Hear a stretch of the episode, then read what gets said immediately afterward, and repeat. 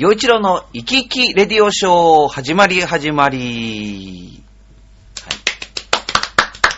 はい。はい。はいえー7月後半分ということになります。引き続き、えー、チュアヘヨ .com 局長の杉村さんにお付き合いいただきます。はい。よろしくお願いします。はい。えーと、7月後半。はい。早いですね。あの、4年に一度の三社祭り、浦安三社祭りから1ヶ月。はい、1ヶ月ですね。ほんと早いですよね、1年ってね。こういうイベントとかを考えると。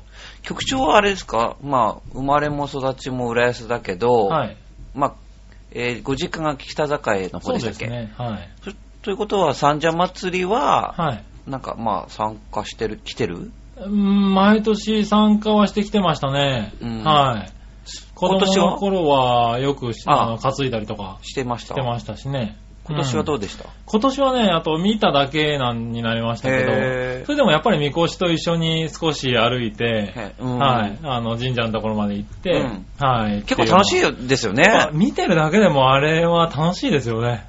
僕もね、その j イコムの取材で、うん。その三社祭り、まあ僕自身もちょっと、本当は活がしてもらえるかもしれなかったんだけど、はいはい。あの、夢中ってこともあって、うん。まあそれはちょっと、あの、控えることにしたんだけれど、うんでもちょっと、えーいろんなところで、まあ、北境の商店街の中でも、あの、おみこしのところちょっと追いかけたんですよ、はいカメラでね。はい。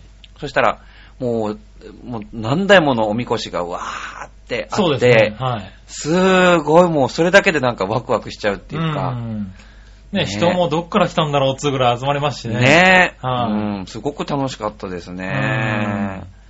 まあ、あの、チュアヘヨとしては何か取材したりとかしたんですか？うーんとですね、こう、取材はそうですね、あの、取材して、あとは音を、まあ、うん。追っかけながらの音っていうのを、へーあの、八方美人か、まあ、あの、町恋浦安っていううん浦安の番組が最近できたんですけれども、うんうん。そちらの方で、あの、宣伝は、しているとはいうことですね。はいはいぜひ皆さんそちらの方もチェックしてみてください。うん。はい。で、えっ、と、7月後半、あの、僕的なちょっと最初に話をしておくと、はい。浦安青年会議所っていうのがあるんですよ。まあ、はい JC 浦安って言ったりするんですけど、うんまあ、そこには本当に青年なので、えはい40歳までの、まあ、いろんな人たちがいて、まあ、はいその社会貢献活動っていうのを、まあ、やってらっしゃるんですけど、うん。えっ、と、なんか親子の触れ合いをテーマに、はい。あのーまあ、イベントが開かれることになりまして、ほで、本番が8月の26日に、浦安市文化会館の小ホールで午後、うんえーコンサートが行われるんですけど、これはあの、浦安の子供たち、うん。えーに集まってもらって、うん。で、僕が歌唱指導をして、うん。で、それを本番で発表しようっていうことで、なるほど。で、あのーまあ、この、まあ、自分の曲、本当はね、歌ってもらいたいんだけども、はいはいはい。まあ、なんでもかんでもね、そういう風にいきませんから、うん。今回は、うん。あの、ルクプルって覚えてます？あーはい。あの、会えなくなってって、あの、はいはいはいはい。えっ、と、日だまりの歌うん。で大ヒットした、あの、ルクプルさん。はい。で、その、えっ、と、今、えー元奥さんって言っていいのか、もボーカルのうん。藤田さんが、あの、実際に来られて、で、彼女の曲を子供たちに歌ってもらおう、うん。思いやりの歌っていうのがあるんですけど、ええ。それをやることになってまして、はい、7月20日までに、あの、参加申し込みをしてくださいということになっておりますので、はい、あ、それ参加申し込みして、みんなでやる。親子でまあ参加するような感じなのおでー、ちょっとあの、うご興味のある方は、はいえー浦安青年会議所で検索していただいて、うん彼らのホームページの情報をちょっと見ていただけるとうんいいかなと思いますので、はい。ぜひこ4の月夏、20日。はい、うんこの夏に親子の触れ合いを通じて、ちょっと何か一緒にね、楽しい思い出作ってみてはいかがでしょうか。はいはい。ということと、うんあとやっぱり浦安は花火ですよ。この7月後半は。ねはい。7月後半は花火がね、うんありますね。ね、7月28日を予定してます。これ土曜日なんですけど、うんもし雨降って、まあ、好天の場合は、えー29日の日曜日に、はいまあ、順延になるということにな,、なっております。うんで、毎年、あの、JCOM で、はいえーまあ、花火を中継してるんですけど、生中継。はいうんで、僕、去年初めて参加させてもらって、そうですよね。去年うはん。メインでね、ず、出ずっぱりでやってましたよね。まあ、本当に今まで、その、うんまあ、いろんなタイプの、まあ、テレビ、そんな、まあね、キー局なんていうのは何回かしかないですけど、うんでも、生中継のはいテレビ番組に出るっていうのが去年初めてだったんですよ。ああ、そうなんですか。そう、だから。どんな手順で行われるっていうのが、はいまあわからないというか知らなかったから、うんうんすごく勉強になって、へえ、全然そうは見えなかったですけどね。いやまあ見えちゃ見えちゃったりはおかしいのかもしれないですけどね。うん、でも、うんなんかすごくね、む難しかったというか、なんていうのかな。そうですか。やっぱりあある程度、その、ちゃんと、うんあの、なちゃんと、こう見せてあげなきゃいけ見せてあげるっていうか、はいちゃんと見せるっていう部分も必要みたいで、うん。じゃないと、見てる人の方が違和感を持っちゃうような、まあそうですね。花火大会の中継になってからね。だからそれがね、僕初めてだったから、はまだ最初ね、まあ台本はまあももらうんだけど、うんね、大まかな流れい。の。うん。現場について、まあその日は生演奏もあるっていうことなので、はいまあ音のチェックがあって、うん。で、で、その後、じゃあ、ランスルーっていうのをやりますっていうわけですよ。はいはい。うん。で、そのランスルーっていうのはもうまず言葉がわかんないから、ああ、なるほど。そう。まあ、要は簡単に言うと、本番通りに最初からこの手順できますよっていうことを、まあ、リハーサルする、はい。ゲネプロみたいなものをやるんだけど、まあ、そこで、あ、一回こう、ざーっとと通すっていうことで、あの、な、とてもそれ、それ、それがあるのとないのとえらい違いだろうなと、うんやっぱり思ったし、うん。で、あそれを見、自分が生中継出た後に、はい。その生の番組見て、はいまあ朝のああいう番組とかは、うん打ち合わせだけでランするなんてほとんどないでしょうからね、演者は。まあそうでしょうけどね。うんはい。だからこれを毎日毎日やってる人ってすっごいなと思うんですけど、ああ、はい。うん、まあそうですよね。特にあの時は花火ですしね。あのーね、時間が読めるもんでもないですもんね。そうそはい。大体は決まってるでしょうけど、いつ上がってとか、ね。う。で、僕いつもほら、収録のものしか出てないから、うん収録のものって、なんだけ結局ね、なんか、次の場面の転換とか、うんその画面が切り替わることとか全然、なんていうの、気にしなくていいんですよ。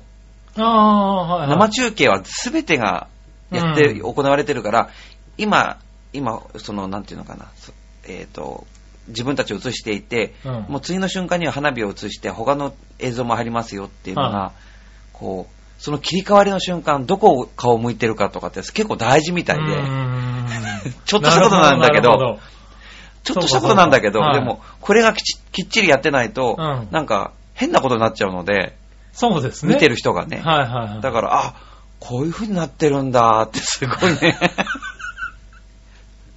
あ、なるほどなるほど。そうかそうか。なんかね、お仕事体験して、あまあ実際お仕事やってるんだけど、はいは なんか、なんていうの、お仕事体験しに来てる子供のような感覚にも去年なってましたよ。はいはいそうかそうか。花火終わってパッて来たら、斜め向いたらおかしいわけですもんね。そう。それでね、うん。去年、その、まあ、まあそういうことで、まあ、まあ、そういう、なんなんていうのかな。はいはい。ちょっとワクワクしながらもやってたんだけど、うん。なんか面白かったことが2点あって、はで、まず1点目は、あの、自分たち、まあ映像はもちろん花火映してますよね。はいで、あと会場の様子、見てる観客の様子って、うんそれはまた別な班がこう、カメラで押さえてるわけです。い。はい。で、自分たちは、あの、えーあそこはなんだ、日の出南小学校の、はい。えー、なんていうのかな、グラウンドと校舎の間のなんかちょっとしたスペースに、ちょっとこう、まあ、セットを組んで、えーそこをスタジオっていうかやってるんですよ。うん。とそのセットの、まあ、ところで、まあ、自分たちは、ね、その、えー花火っていうか夏らしく飾り付けられたセットの前で、はい。えー浴衣を着て、そこで、まあ、喋ってるんだけど、喋ってますね。はい。あの、あそこの校庭に誰も入れてないんですよね。ああ、はい。もちろん。そうですね。で、はい。だから、うん。誰もいない、この校庭、真っ暗なはい小学校の校庭のうん片隅で、うん。なんかぼんやり光が浮かび上がっていて、そうでした、そうでした。あ、多分あそこでやってるんだろうなっていうような。そうはい。で、もちろん、なんか、わーってやってるんだけど、うん。絶対に大社のさ的には、もう、うんおかしい人たちですよね。真っ暗な夜の校庭の片隅でね、なんか、なるほど、なるほどそう、。浴衣着て変に盛り上がってるんですよ。はいはいはいで、周りのスタッフとかは変なことし、なんていうのかな。まあのし静かに撮ってますからね。うんうんうんだ3人だけの、キャーキャー、キャーキャー言ってて、テンション上げづらいですね、確かにね。その、あ、こんなもんなんだと思ってね。あー、なるほど。で、映像見ると、なん確かかすぐ、映像を見るとそうですよね。もう周りにもみんないて。言うぐらいの感じなの。ですよね。あ、そういう裏がね。そう。はいはいはい。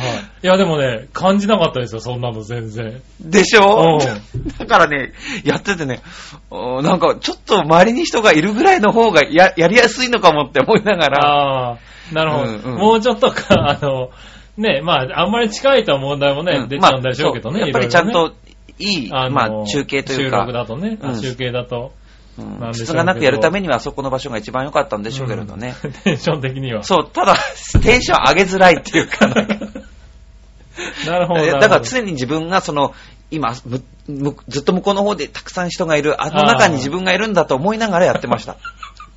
なるほど。うんじゃないと、だって本当にどう考えたって、まあそう真っ暗なところの片隅でぼんやり光浮かんでて、うん。そこに何人もの人間、20人、30人ってスタッフがいるのに、はいはい3人だけが大盛り上がりなんだもん。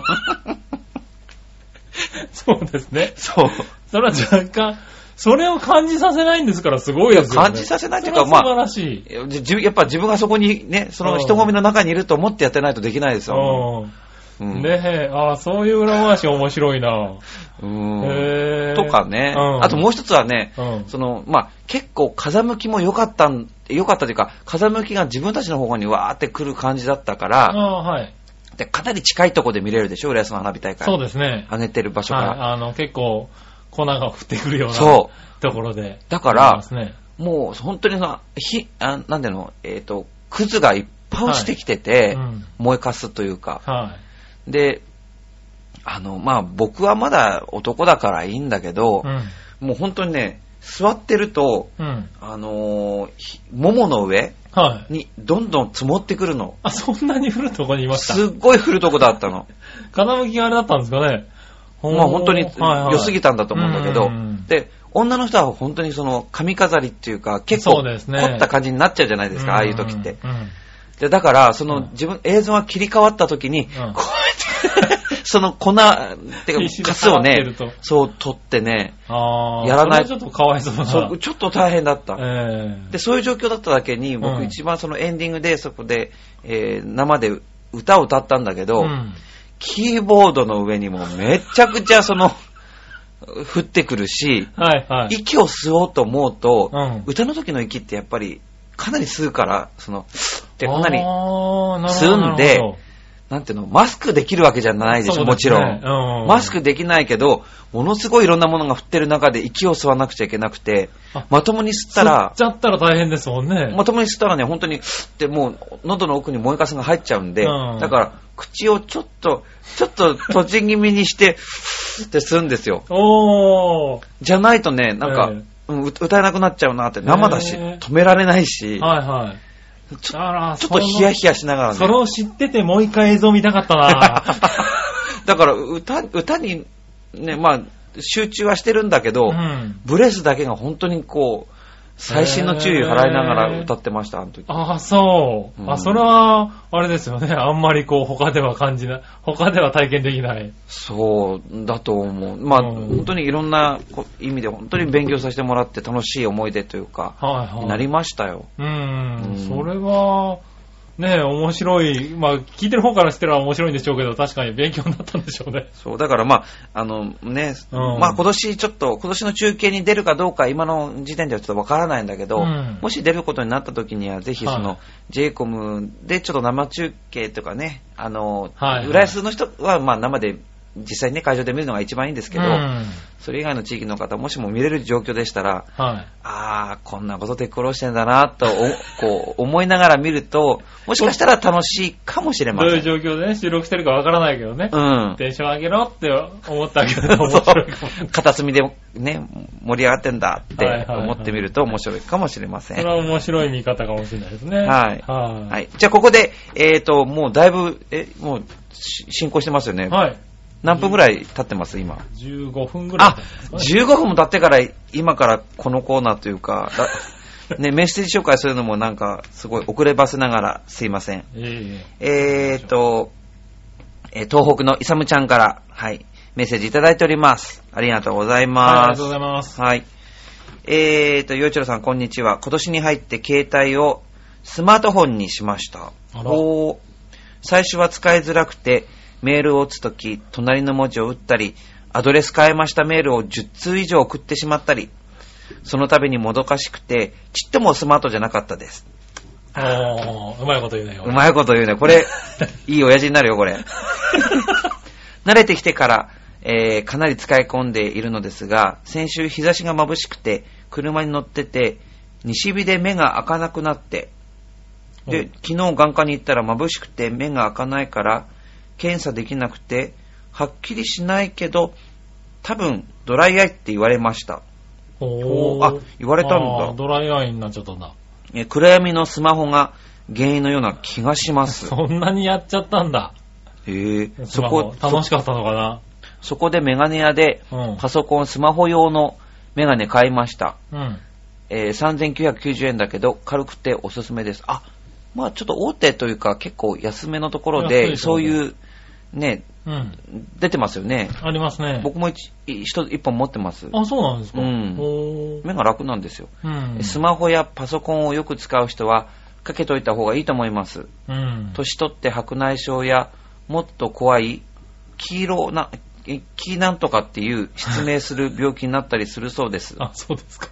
うんところで、え歌手は喉のポリープや声帯結節など、喉を痛めることが多いと聞きます。洋一郎さんはそういう経験ありますか、うん、ドライアイはね、結構大変だもんね。まあそうですね。だからこの間、なんだっけ、その、まあその、涙腺とかそういう、うん。例えば、あの、口の中も唾液がね、うん。出ないと大変なことになっちゃうらしくて、うん。そういうものをなんとかしようっていう、なんか、お医者さんがね、なんか、なお医者さんなのかななんだその研究が進んでるっていう話をね、あ、そうなんですか。なんか細胞をどうたらしたら、うんその、涙腺のそのね、涙とか、うんあの、唾液とかがももっとコントロールできる。でで出るようなその細胞うん。を復活させることができるみたいなことちらっと見ましたけどね。はいはそっか。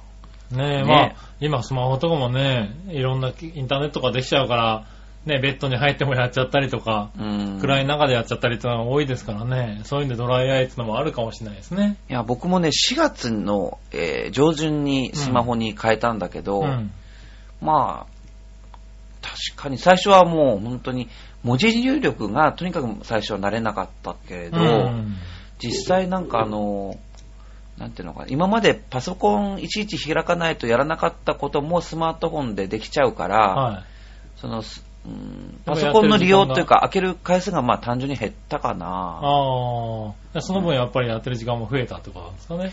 まあ全体でそういうスマホとパソコンを合わせて、うん。そのじ触れる時間が増えたかどうかは別として、うんその、なんか手軽に手元でパッと調べるものが済むっていうのは、はい便利だなとは思いました。おーやっぱりいちいちちゃんと開いて、まあそうですね。パソコンパソコンを開くより早いですよね。うん、早いし、出先でも同じように、うん。そのものを調べたり、ちょっと地図の確認をしたり、うん。まあ、僕の場合はちょっと、その、YouTube でちょっと音を、えー確認したりってこともあるので、仕事中にね。なので、はいまあ、うんすごく役には立ってますうね。んで、とにかく早いです。それは今、僕はあの、クロッシーっていうのに、まあ、はい。入ってる、うんそれでやってるんだけど、はい。まあ、クロッシーだからなのかわからないんだけど、はい。早い、なんこうん。まあ、クロシー高速通信ですもんね。う、うん確かに早い。いはずですよね。うん、うん大したもんだなって思う。本当ね、すごいと思う。へえ。うん。ああねそんなに言うんだと、僕なんかまだ携帯電話ホーマーなんでね、うん。まだ分かってないんですけどね。うん、まあ、うん通話とか別にね、うんメールでな、なんか大きく何がか変変わったとは思わないけど、そう、まあネットですよね。ネットがやっぱり、はいうん、その、それこそ銀行のね、うん。の口座を開いてちょっと振り込みするのとかも、あなんか、携帯電話の時よりも早い、早いっていうか楽になりました。スマホの方がバッとささささっといくから、なるほど、なるほど。うん。えー、まあ各社スマートフォン用のね、あの、ホームページとかも随分できてますもんね。うん。うんそれこそあの、毎月やってるあの、ユースタイルもはいスマホページできましたから。お、スマホ対応。そう、あの、はいもまあ、全全面リニューアルしたんですけどね、うんホームページを。それに合わせてスマホのページも作りましょうって言って作って。いや、でもそれって大きいんですよね、ほんとやっぱりう。ん。スマホで見れるか見れないかっていうのがうね。ん。うん。それだけやっぱりみんなスマホでチェックするんですよね、携帯じゃなくてね。あとはその、まあ皆さんツイッターとか、まあうんフェイスブック、ミクシーなど、まあいろんなそういうコミュニケーションツール使っていらっしゃると思うんだけど、うん。やっぱりスマホに変えると、もう驚くほど、なんかすごく、あの、スムーズにあ、そうですか。アクセスできるし、スムーズに書き込みできるし、うん。で、スムーズに人のいろんなものが見れるから、うんそのストレスが少なくな、少ないかなっていう気は、あすあるかな確かにね、携帯で無理やり見ようとすると、まあ、ちょっと時間がねちょっとね、時間かかったり、うん。あの手間だ使い勝手はやっぱり落ちますもんね。ね、そう。んだから、まあ、パソコン開かなくても、その、うんいいっていうのがいいかもしれないね。はいはい。ねえ。まあね、スマホに変えたってことでね。うん。まあ、その、あんまりやりすぎるとね、なんか、そういえば、なんか、ドライアイになっちゃった。ねの、イサムちゃんはなんか目、目って言ってるけど、なんか首がどうのこうのっていう人もいるって、固まっちゃって、肩こる、肩こりがひどくなって首まで来ちゃうタイプやつなのかな？なんか、違うのかな？首がなん、なんとかネックとかいうなんか病気になっちゃう人もいるとかって言って。あだからまあ僕あの、ストレッチをね、うん。首の周りとかは結構毎日やってるかも。あ、ああ、そうなんですか。うん。うん。あの、こうやって頭をちょっとだけ軽く押さえたり、で、これでちょっと前後ろからね。こうやって、それを全部こう一周やったりとかして、はいそうすると頭すっきりするしう、んう。ん。へえ。まあ、えで、え僕は、あの歌手は？喉のポリープ、ああ、喉は気を使ってるでしょ、それは。いや、僕はそんなには、あ、そうですか。まタバコはただ吸ってないだけだし、まあお酒は、まあまあ飲む、まあ弱いからちょっとすぐ酔っ払うでしょ。でもまあそれは別に喉、あそんなに痛めるようなことじゃないし、うん。あ、あれ、時々ね、僕、喉というか、うん。気管支がね、弱いみたいで、はい。なので、その、うん気管支をちょっと患ってっていうところ、時はすごく辛いですね。ああ、なるほど、なるほど。うん。あよと、うん。なんか風邪とかひいたり、か体調がちょっと落ちたりすると、そういうところに来ちゃう。そう。で、うん、だから自分がよっぽどね、なんかもう、もうこの気管支から悪くなって肺になってはい心臓止まっちゃう系なのかな、神話とかね。なんでそんなところまで考えちゃってるんですか？ずいぶん先の方まで。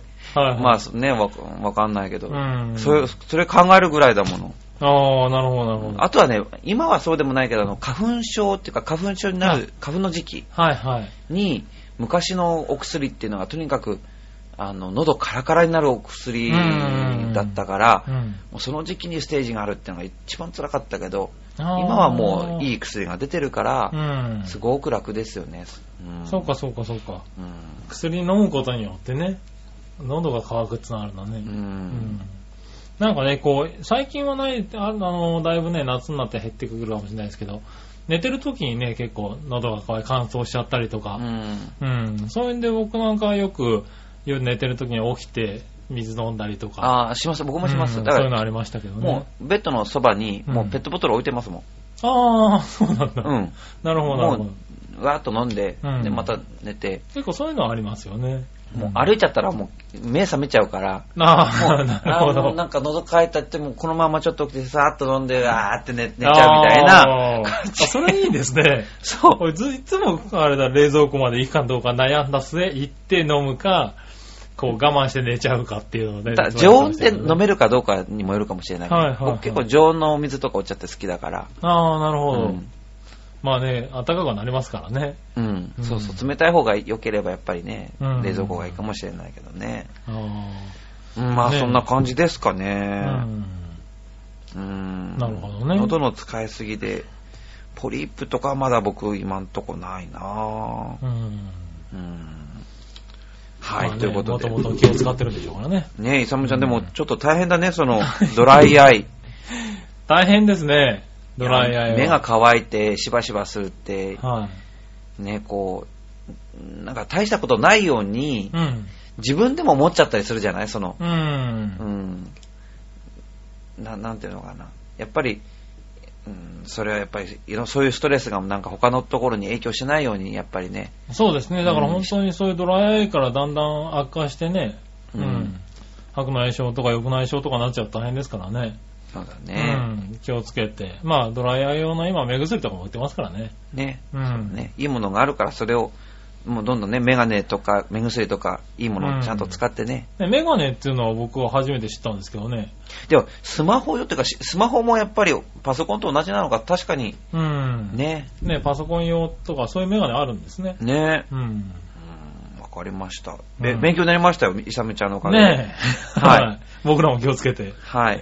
はじゃあ、これで、もう話すことないですか？い。え、僕？僕、いやいや、洋一郎さんないですか？僕？はい。えーっと、まあ、そうですね、今月は、まあ、はい7月は忙しい、まあ、7月も忙しくさせてもらって、ね、今の話ですと、だいぶ忙しそうですよね。そうですね。いてかもう、ね花火はわからないですけどね。でも7月終わっちゃったら、はい。てか、7月に入ったってことはもう2012年がもう折り返してるってことなのか。折り返してもう1ヶ月終わりそうな勢いですね。ええー、早くない？ちょっと。早いですね。毎年ですけど、この時期大体早いですよね、なんかね。そっか、2013年が来るのかももう13年の方が近いですね、もうねう。。ねはえ。えー2013年とかって超未来って感じがするんだけど、本当に。い。ええ、かなり未来な感じがしますね。ね2013年って未来ですね、そう言うとね。うーん。なかなか。すごいなでもなあ、そういえばなんか映画とか見ました？映画、最近。こと最近見てないんですよ、映画。まあちょっと今、んこの、えっ、と、放送配信する、まあ時にはもう、そうでもないかもしれないけど、今、うん。はいスノーホワイトって、はいはい。ああ、はいはい。白雪姫の。姫の実写版。うん。この間見に行ってきたんですよ。あら、うん。はい。一人でね。一人でね。そう大体僕ねはい映画そこ言わなくていいですよ、別に。だってほら、うんああ、まあね、誰とだよってってなるとねいう人もいるからね。ね。うはい。ん。まあ、安心してくださいって意味じゃないんだけど、僕、はいあの、映画はね、割と一人で見るのが好きで、ああ、でもそうですね。うん。はいなんかほら、一緒に行く人との趣味が合う合わないとか、うんそういうのとかあんまりめんどくさくて、うん僕はあの、つまらない映画だったとしても最後まできちんと楽しみたいし、うんあ、つまらなかったっていうことを楽しみたい人だから、面白かったら面白かったでもちろんそれは、当たり前に面白いしね。うんだから結局映画一人ですからね、見るのはね。うん。うん そうですね、うんで、この間そのスノーホワイトを、まあ、見に行ってきて、うん。あの、まあ面白かったですよ。ああ、そうですか。今ね、う宣伝とかすごいやってますもんね。うん。なん、か、大きくってか、まあ、ディズニーの白雪姫見たことあります？ないんですよね。ないでしょ？あんまり、はいあのあんまりキャラクターは知ってるけど、見たっていう人は知ってるんですけど、ないですよね。あんまりいないんですよ。うんで、僕、最最初にその DVD を見られる機会を買った時に、はい。あの、白雪姫の、うんあの、DVD を買って、ディズニーのね、はい。見て、うん。超感動して最初見た時涙出ましたねあ、。本当に？なんかね、普通に最後の、最後のシーンとうか、ん。もうなんか、ダーって涙が出てきちゃって、へえ感動してしまったびっくりと思って。え、だってディズニーのですから、まあ一般的なあの、ね、よく知ってる白雪姫のストーリーですよね。そう。で、まあ、それがまた作られたのが1937ね年。そういうだから。日本で言うと、昭和10、え？そう ?10、ん？そんな時代なのか。?12 年か。はい、なんですよ。あ、そう聞くとすごいですね、ディズニーって。そう、その頃に、うん。70分ぐらいの長編アニメーションうん。をこしらえるっていうのは、やっぱね、それはすごいな。すごい話で、うん。うん、やっぱりその、これはすごいやっぱり大変なうん一大事業だっただろううし、ん。で、ここまでしてこの内容のものを作りたいって思ったっていうのは、はいまあ、そそれはディズニーさんほどの人だからね、んそれはもう、あ頭が良くてお金もあって、なんかいろいろやったんだろうけど、うんでも、それにしてもここまでのものをその時作りたいって思ったその根本的なところっていうのがすごい感じてしまった。すごいですね。はいはうん、これはすごいと思いましい。で、た。かつ内容で泣けちゃうんですからね。そう。へぇで、まあ、それはそれで素晴らしかったですよ。うんで、スノーホワイトは、うん今見た公開中のやつは、うん。まあ、ぼ全く別物みたいな感じなのかなと思ったら、ちゃんと、あの、主要メンバーはちゃんと出てくるし、あそうなんですか。そうまあちょっとね、置き換えられてる人もいるけれど、でも、うんほとんどそ、その、主要メンバはいはい。ー、ちゃんと出てくるから、はいはい。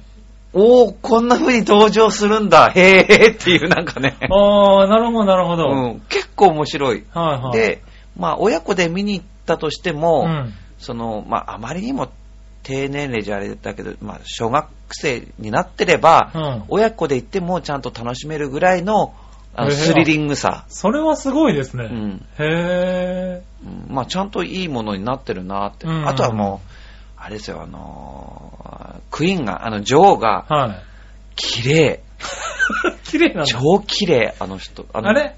女優さんなんて言うんだっけな。へぇすっごい綺麗だった。全然僕見てないんですけど、そうなんだ。その美しさにね、はい。感心したね。魔女じゃないんですね。いいや、もう魔女なんだけど。魔女だけど、うん。う、綺麗でね、もう感心しちゃった。へ本当に綺麗な人だなと思ってねぇ。はいはいはい。吸い込まれるような綺麗さでしたよ。へぇまあ、そう。それが、ちょっと見たい。まあ、いろいろ変変化するんだけど。はいはい。うんああ、なるほどなるほど。う、うんまあ、いい話でしたねー。ん。あ、うん映画を見るんですね。たまにはね、はやっぱ結構ね、なんか映画館でポップコーン食べながら、はい。双剣ビチャかコカロコカ・コーラゼロ飲みながら、そう。あ見るのが。の見るのはえ、ね洋一郎さん、どういうやつを見るんですか？やっぱり、なんだろう、今みたいな、白雪姫がどのジャンルに入るかわかんないですけど、あなんだろうね。うー。うんんただ、なんだろう、SF とか、そういう、なんつうの？ね。うん。そうですね。僕は、うんあ逆に、え何を見るっていうよりは、うん。絶対見ないものがホラああ、なるほど。ー。うん。はい。貞子 3D とか見ない。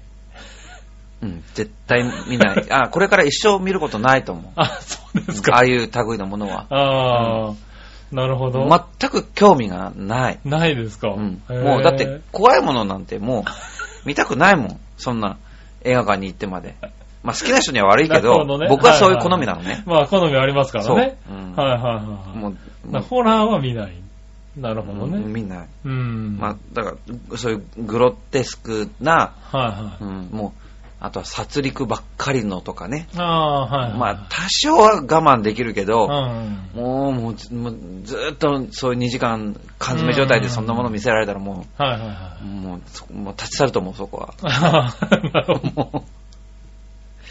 なるほど。そういうね、怖がらせようっていう、もうね、ストーリー系のものとか、うんまあ、なんだろう、ノンフィクションつうかさね、そういう系のものが。うん、そういう怖いのは、もうニュース見てれば怖い話いっぱい出てくるんだから、現実にね。なるほど。はいはいはい。だからもうそれで十分で、はいはいわざわざそんなものをもっとリアルに見たいと思わないのね。はいはいはい。なるほどね。あ、面白いな、それな。はいはいはい。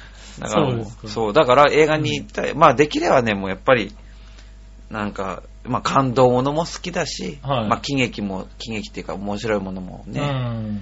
いいし、ファンタジックなものも好きだし、はい。まあそういう SF 的なものも好きだけど、あやっぱり、うんあ。、なんですか？泣いちゃう系ですか？泣いちゃわなくても全然、もおーう、何の感動もないよっていう映画も結構、それはそれで、おー、こんな終わり方なんだ、ぐちゃぐちゃぐちゃっていうのも嫌じゃないし、え ーはいはいは割と何でも受け入れる方。い。なるほど。とにかく、怖いもの、グロテスクなものが絶対嫌。嫌だと。なるほどね。うんわかりました。だから、そういうところにもう絶対連れていかないでください。もうね、僕は、お化け屋敷とかも大っ嫌いなの。あ、そうなんだ。うんもう、絶叫絶叫そういうとこは全然、絶叫系はいいんだけど、絶あジェットコースターとか大丈そう夫ですか？ですなんでやっぱり全然別だよね。あのあああいう、もう、お化け屋敷ってもう大っ嫌い。あ。そうう。んなるほどね。いや、連れて行きてー。絶対嫌。も そうですか。うん、いや、なるほどね。うん、どうしてもって言ったら、うんもうちゃんとそれはもうなんか、もう代償がないと。なんかほら、番組に、いやじゃ番組になるとかね。なるほどね。そう。そこに行ったら番組になりますって言うんだったら、まあ、うん条件次第で言ってやろうかなって。それでも条件次第なんですね。そりゃそうですよ、そんな。ね、条件悪いのにそんな、怖い目してどうすると。そう。なるほどね。うん。おーそれどうしてもそういうところに陽一郎を連れて行き行きたかったら、うん頑張ってください。かなりの条件を出してくれと。なるほどね。はいそれは面白いことを聞いたぞ。はい。はいじゃあということで、はい、はい今回の、割と長めになっちゃいましたけども、長めになりましたはい。えー、洋一郎の生き生きレディオショー、ここの辺にしたいと思います。はいえー、洋一郎と、えーお付き合いは杉村局長でした。ありがとうございました。